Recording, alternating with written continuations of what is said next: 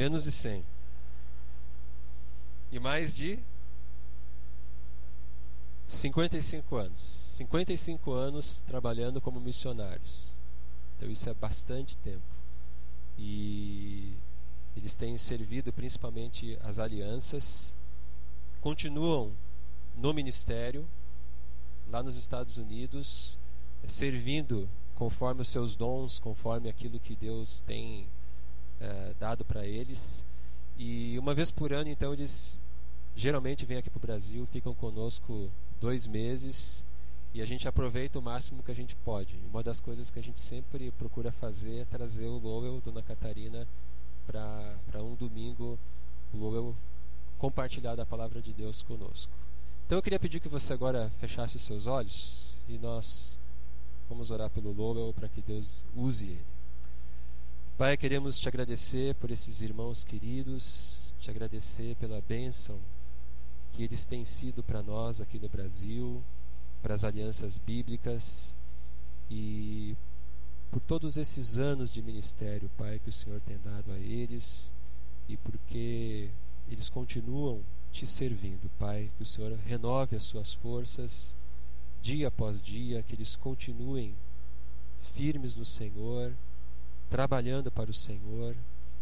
E queremos entregar agora essa palavra que o Lowell vai nos trazer, que ela seja a tua mensagem para nós nessa manhã, que o Senhor use ele como teu instrumento.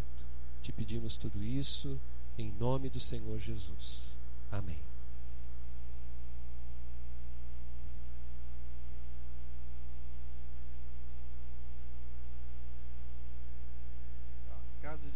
De incêndio, eu tenho dois copos de água aqui.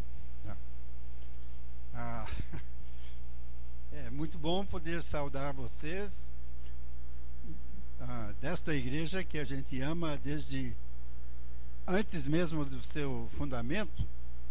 Naquele tempo, quando Samuel e Edna Harms, junto com o Brian e as duas filhas, se mudaram para cá, depois veio a Irme de Sapiranga também fazer parte, e com muito temor e tremor, mas muita sabedoria, eles iniciaram o trabalho que agora abençoa esta cidade e várias outras cidades também. Então, este ano já é a sexta vez desde que nos transferimos para a América do Norte. Não é por desprezarmos o Brasil. A nossa vontade pessoal seria de continuar morando no Brasil não nos Estados Unidos. Mas é lá que estão nossos filhos, netos e bisnetos. E a gente quer estar à disposição deles e visitar o Brasil, como Deus está nos dando essa oportunidade agora. Este é o ano de, em que eu tenho poucas energias físicas, ano em que semana que vem, não, esta semana que começa hoje, vou fazer 85 anos de, de idade.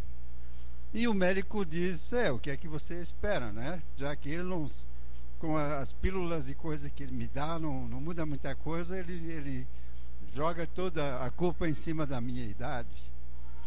Mas uh, tinha que mostrar coisas lá do Antigo Testamento, Moisés, coisas, né? Nem, nem os sapatos não se.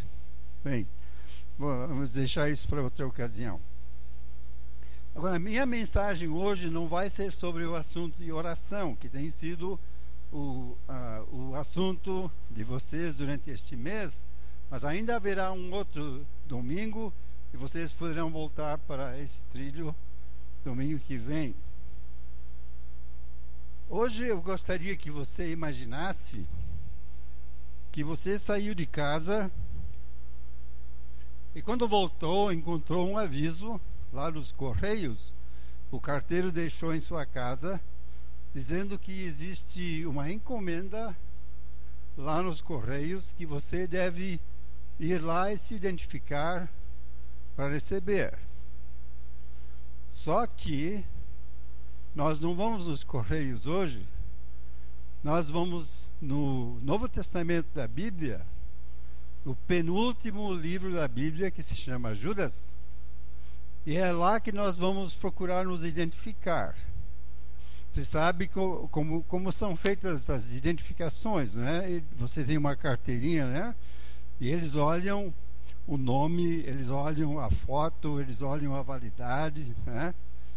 E aqui nós temos três elementos em que nós teremos que nos identificar.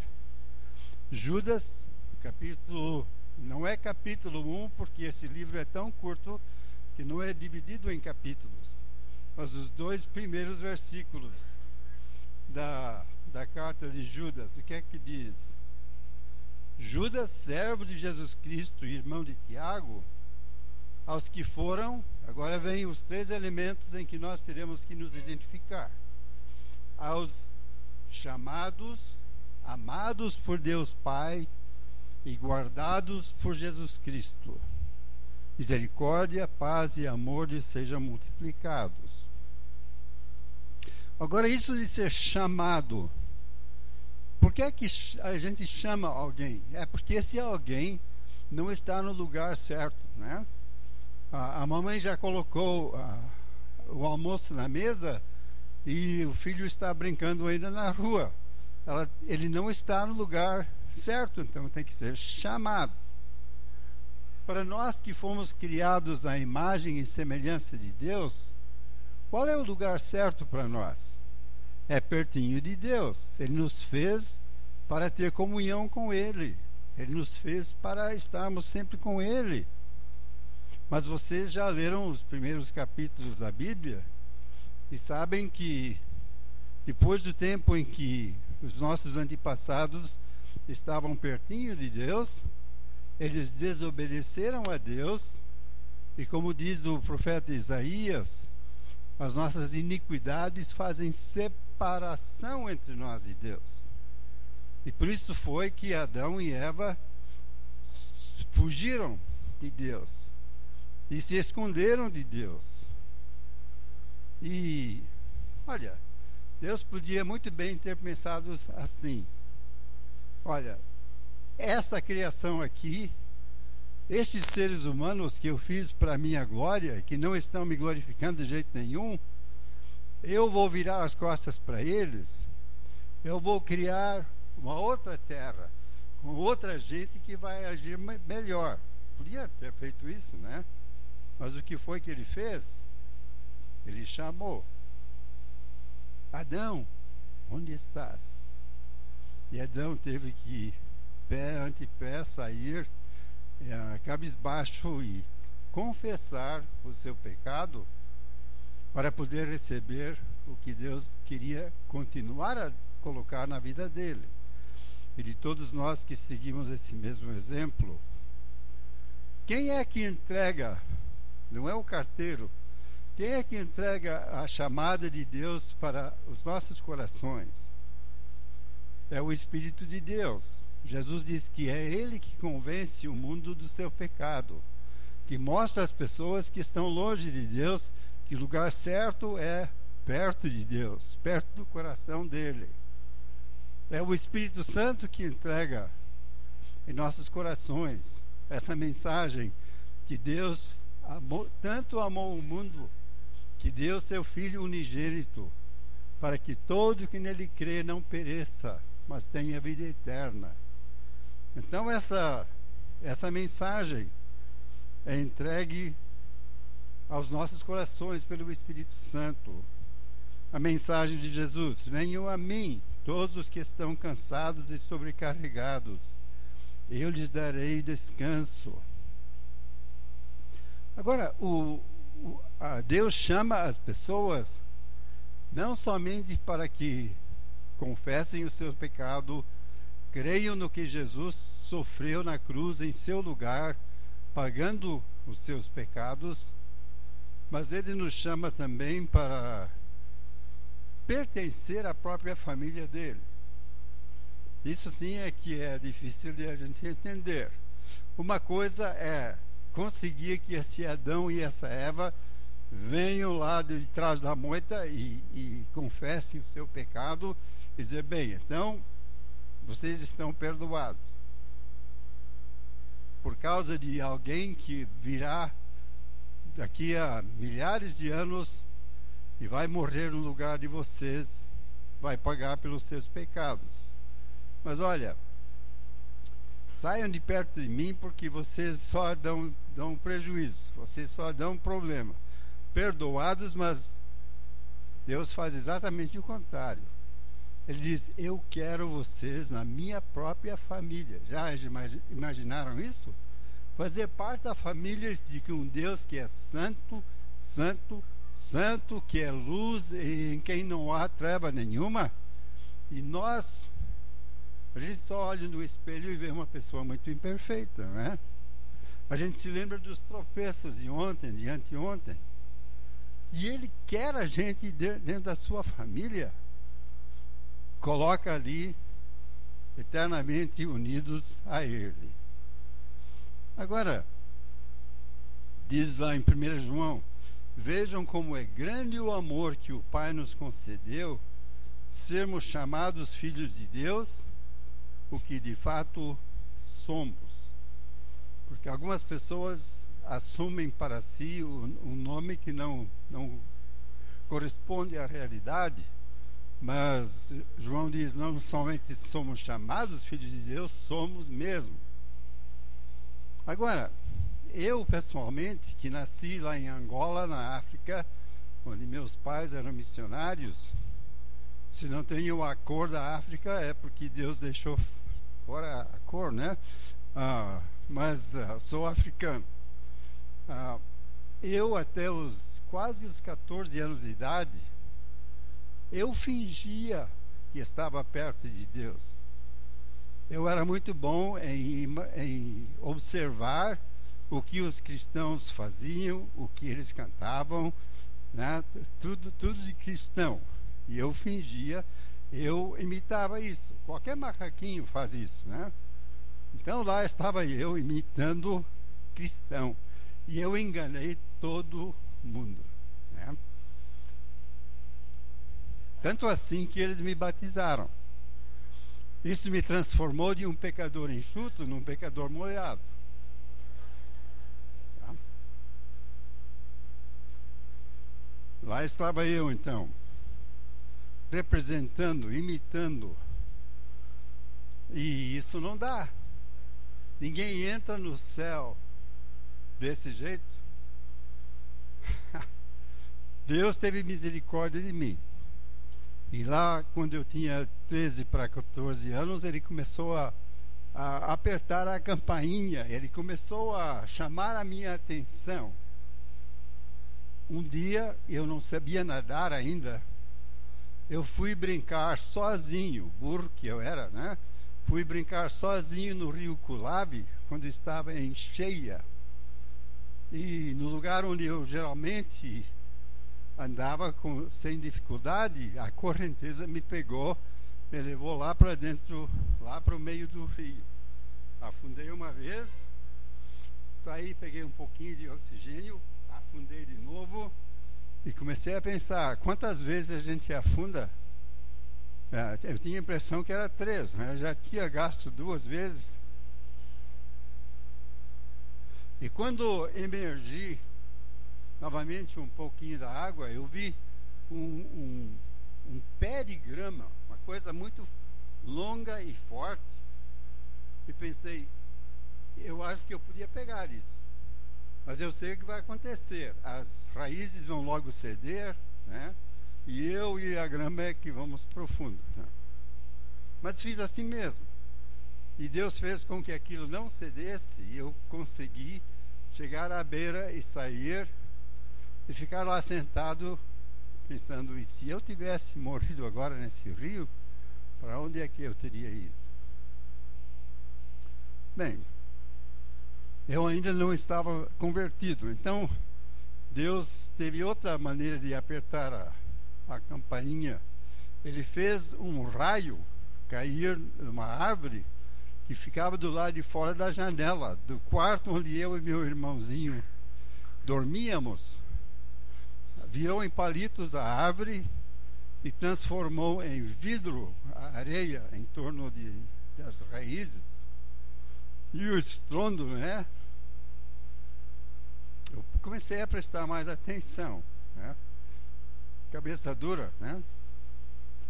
Mas uma noite eu fiquei lá virando para cá, para lá na minha cama, não podendo dormir e pensando, para mim não existe esperança. Eu nunca vou ser salvo. Porque quem salva é Jesus. E Jesus disse em Mateus capítulo 24: Ai de vocês hipócritas. Vocês sabem quem é um hipócrita? É um fingido, era eu. Né? E Jesus estava dizendo: Eu gosto dos outros, mas de você não. Né? E eu pensei: então nunca, nunca eu vou ter a salvação. Mas o meu pai, que foi, foi meu professor durante as, a Segunda Guerra Mundial, onde vocês já ouviram falar, durou até 1945. Né? Bem, um, durante esse tempo, meu pai foi meu professor e ele me fez decorar muitos versículos da Bíblia. E um desses foi João 3, 37 que o Espírito Santo trouxe à minha memória naquela noite, terrível de mim, porque, para mim, porque eu estava achando que não haveria salvação nunca para mim. Jesus disse: Todo aquele que o Pai me der virá a mim, e quem vier a mim, eu jamais rejeitarei. Então eu me ajoelhei ao lado da minha cama, eu confessei os meus pecados, eu confessei que eu precisava de Jesus que ele tinha morrido em meu lugar na cruz, ele tinha ressuscitado para dar vida, salvação. Eu convidei ele para entrar nessa bagunça toda dentro de mim e ficar comigo para sempre.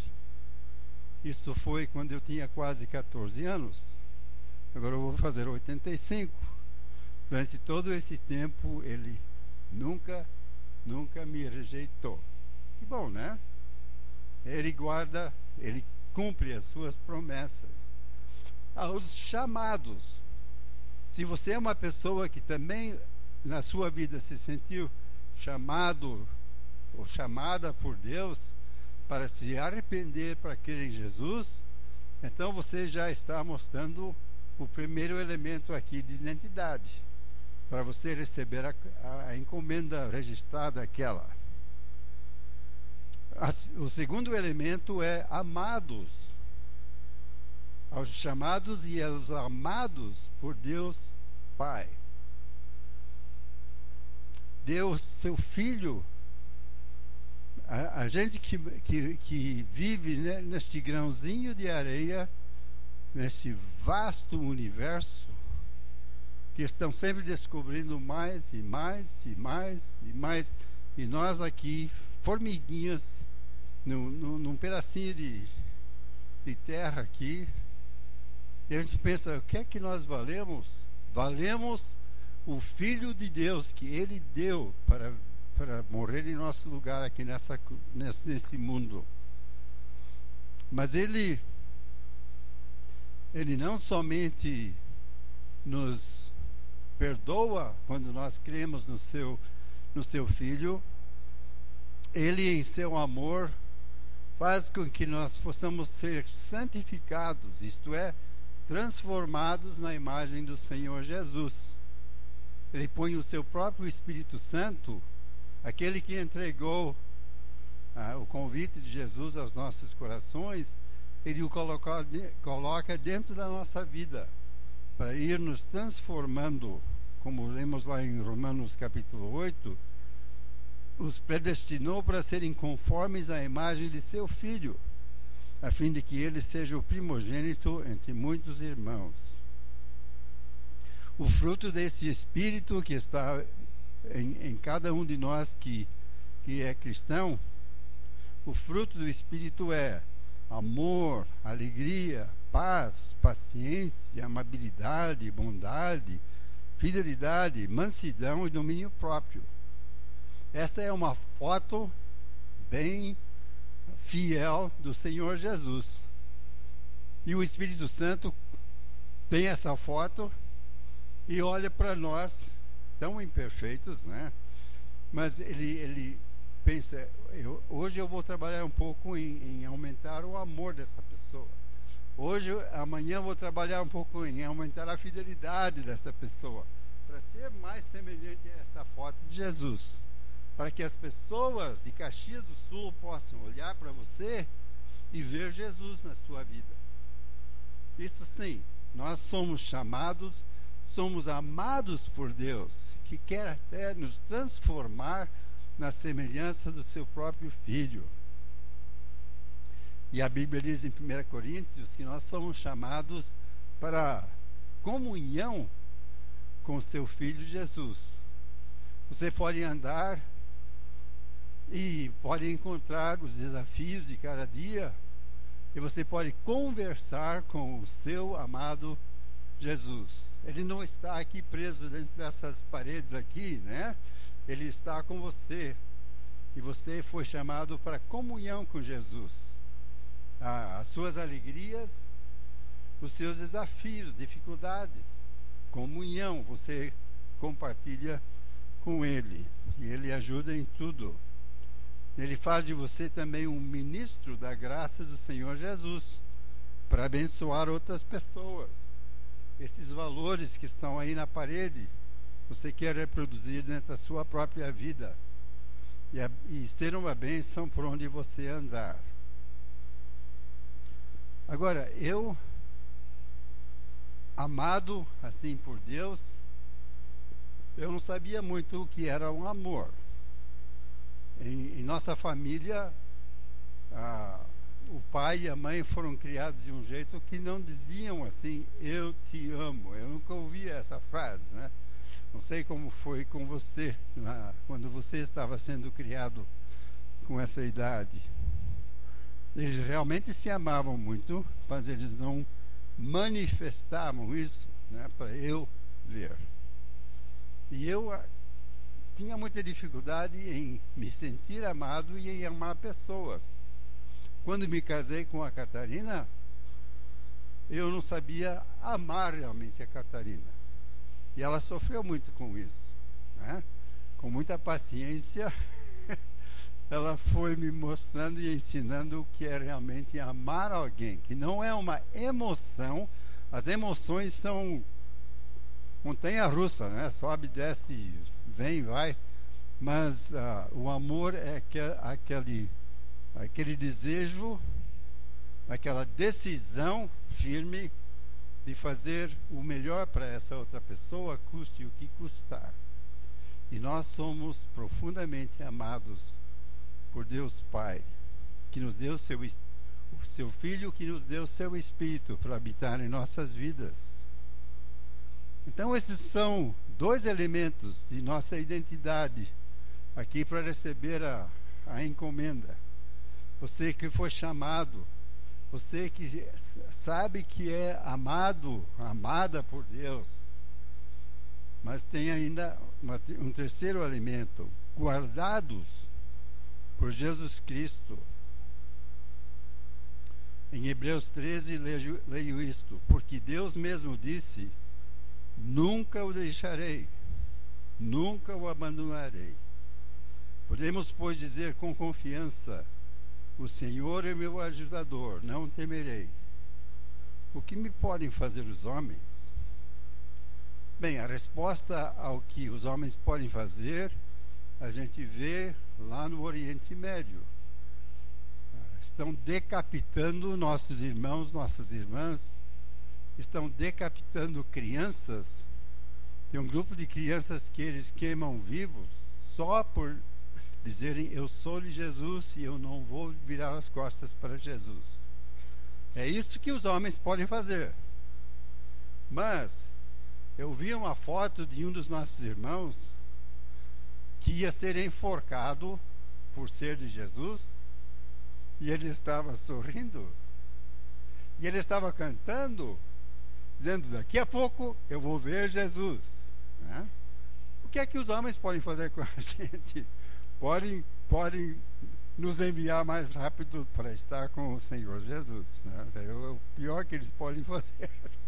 Coitados, né? As minhas ovelhas, disse Jesus, ouvem a minha voz, eu as conheço, elas me seguem. Eu lhes dou a vida eterna e elas jamais perecerão. Ninguém as poderá arrancar da minha mão. Agora, porque eu estou segurando esse uh, negócio aqui, eu não posso mostrar o que ele disse depois. Ele disse: Vocês estão como minhas ovelhas dentro da minha mão, mas o Pai está com a mão dele segurando a minha mão. E vocês estão dentro de duas mãos, a minha e o meu Pai. E contra isso você não encontra jeito nenhum, né? O meu Pai que as deu para mim é maior que todos. Ninguém as pode arrancar da mão do meu Pai. Agora, será que você realmente acredita no que está dito ali? Eu passei por uma época da minha vida em que eu deixei de acreditar nisso.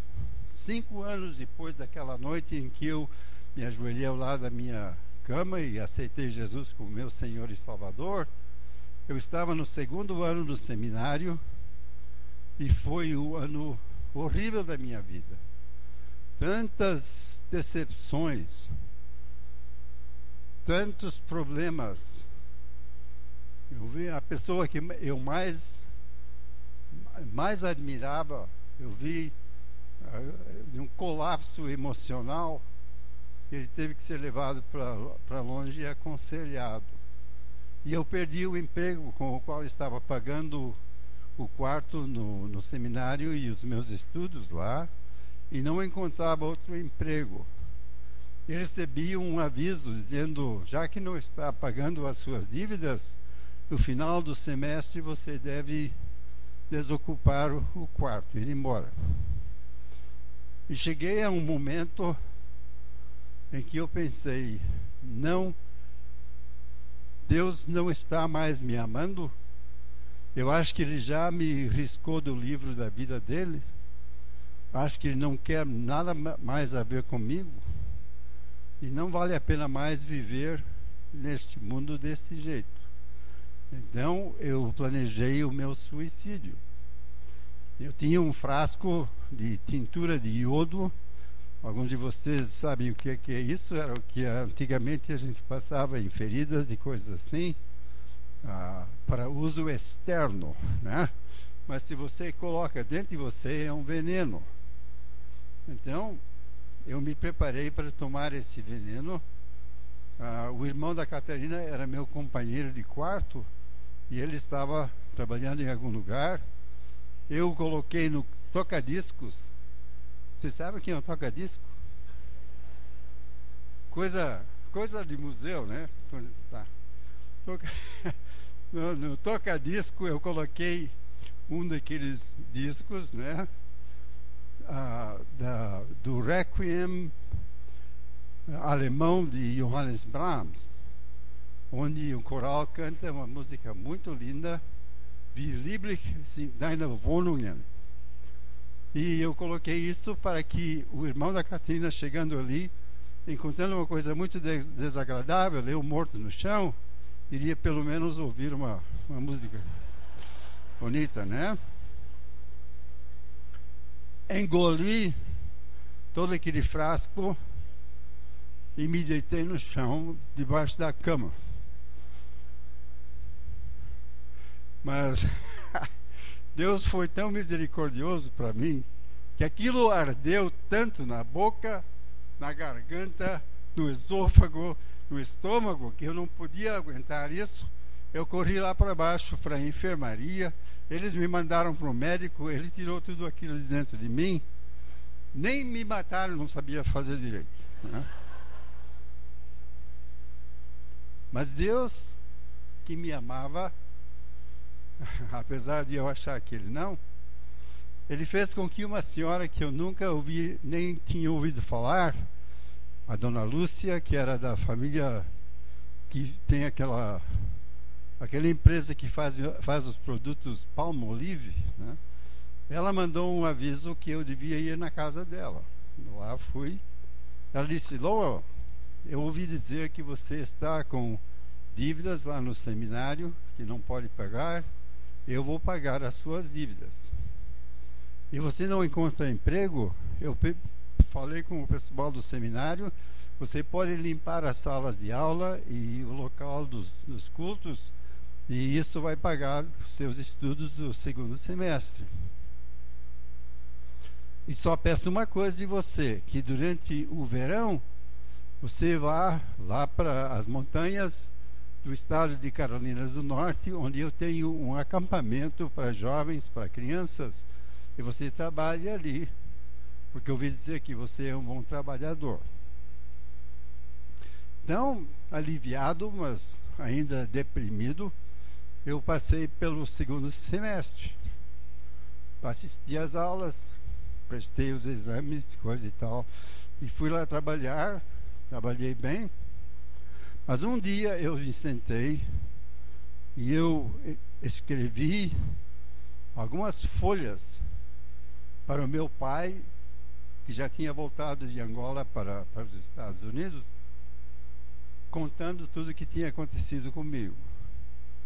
Durante todo esse tempo do, da minha depressão, ninguém tinha me procurado, ninguém tinha me perguntado o que é que havia comigo o Dião do seminário tinha me enviado, eh, chamado e dito: Você é um desajustado social com todos esses filhos de missionários, né?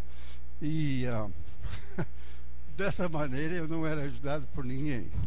Mas contei tudo isso para o meu pai. Ele cancelou todos os seus compromissos, atravessou vários estados, veio num, numa linha de ônibus que vinha metade da montanha até o acampamento e o resto ele veio segurando, carregando a sua própria mala na mão, já com a idade que ele tinha.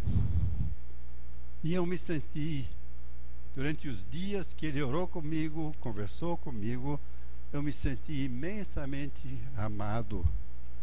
Amados por Deus Pai, mas também grato porque eu tinha sido guardado por Jesus Cristo.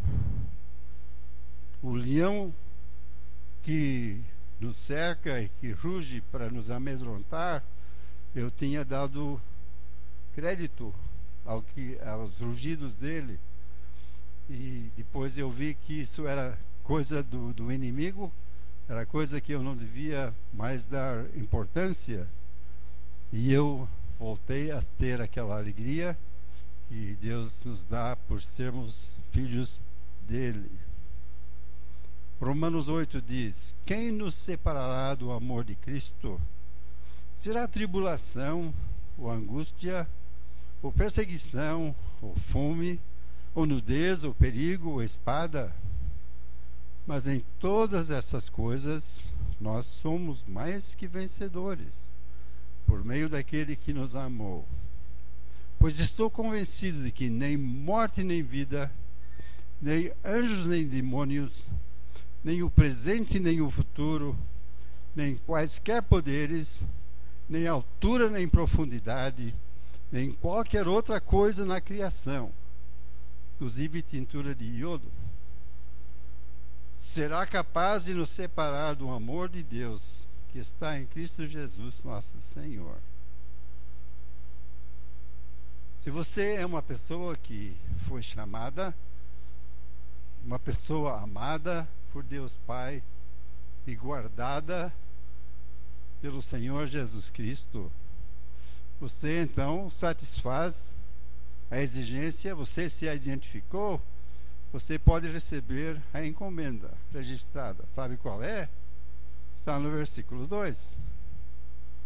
O que é que diz aí? Diz aí. Tenho várias folhas aqui. Muito bem. Diz ali: misericórdia, paz e amor lhe sejam multiplicados. Olha que encomenda maravilhosa, né? Misericórdia. Você e eu todos os dias precisamos da misericórdia de Deus porque somos imperfeitos nós tropeçamos, nós erramos, mas Ele, cheio de misericórdia, paz. Essa paz que não depende das circunstâncias, que Ele coloca na, na, no coração daqueles nossos irmãos que estão sendo decapitados. Ele, a paz maravilhosa e amor, um amor além de toda a nossa capacidade de imaginar. Isso aí é o, a encomenda registrada que é para você, para esta semana, para estes dias que você vive num mundo violento e cheio de dificuldades e você encontra coisas que não consegue entender, mas misericórdia, paz e amor lhe sejam multiplicados. E era essa mensagem que eu queria compartilhar com vocês hoje pela manhã. Tem aí alguém que voltou da Bolívia pouco tempo atrás, né? E que sentiu muito, muita paz e muita misericórdia ali, né? Pois é. Temos se, se, se eu entregasse o microfone, podíamos ter muitos testemunhos de como é maravilhosa essa encomenda. Misericórdia, paz e amor sejam multiplicados. Senhor, obrigado porque tu estás fazendo isto. Isso não são palavras escritas só para encher um espaço na Bíblia. Isto é verdade, é verdade, é verdade. E que nós possamos cheios de alegria e paz dos nossos corações, compartilhar a tua misericórdia, compartilhar o teu amor e a tua paz com pessoas ah, cheias de dificuldades ao nosso redor, pessoas que precisam conhecer esse Jesus, pessoas que precisam ser discipuladas e que possamos ver crescer cada vez mais este, este grupo mas também a, o teu reino pelo mundo inteiro. Peço isso em nome do Senhor Jesus. Amém.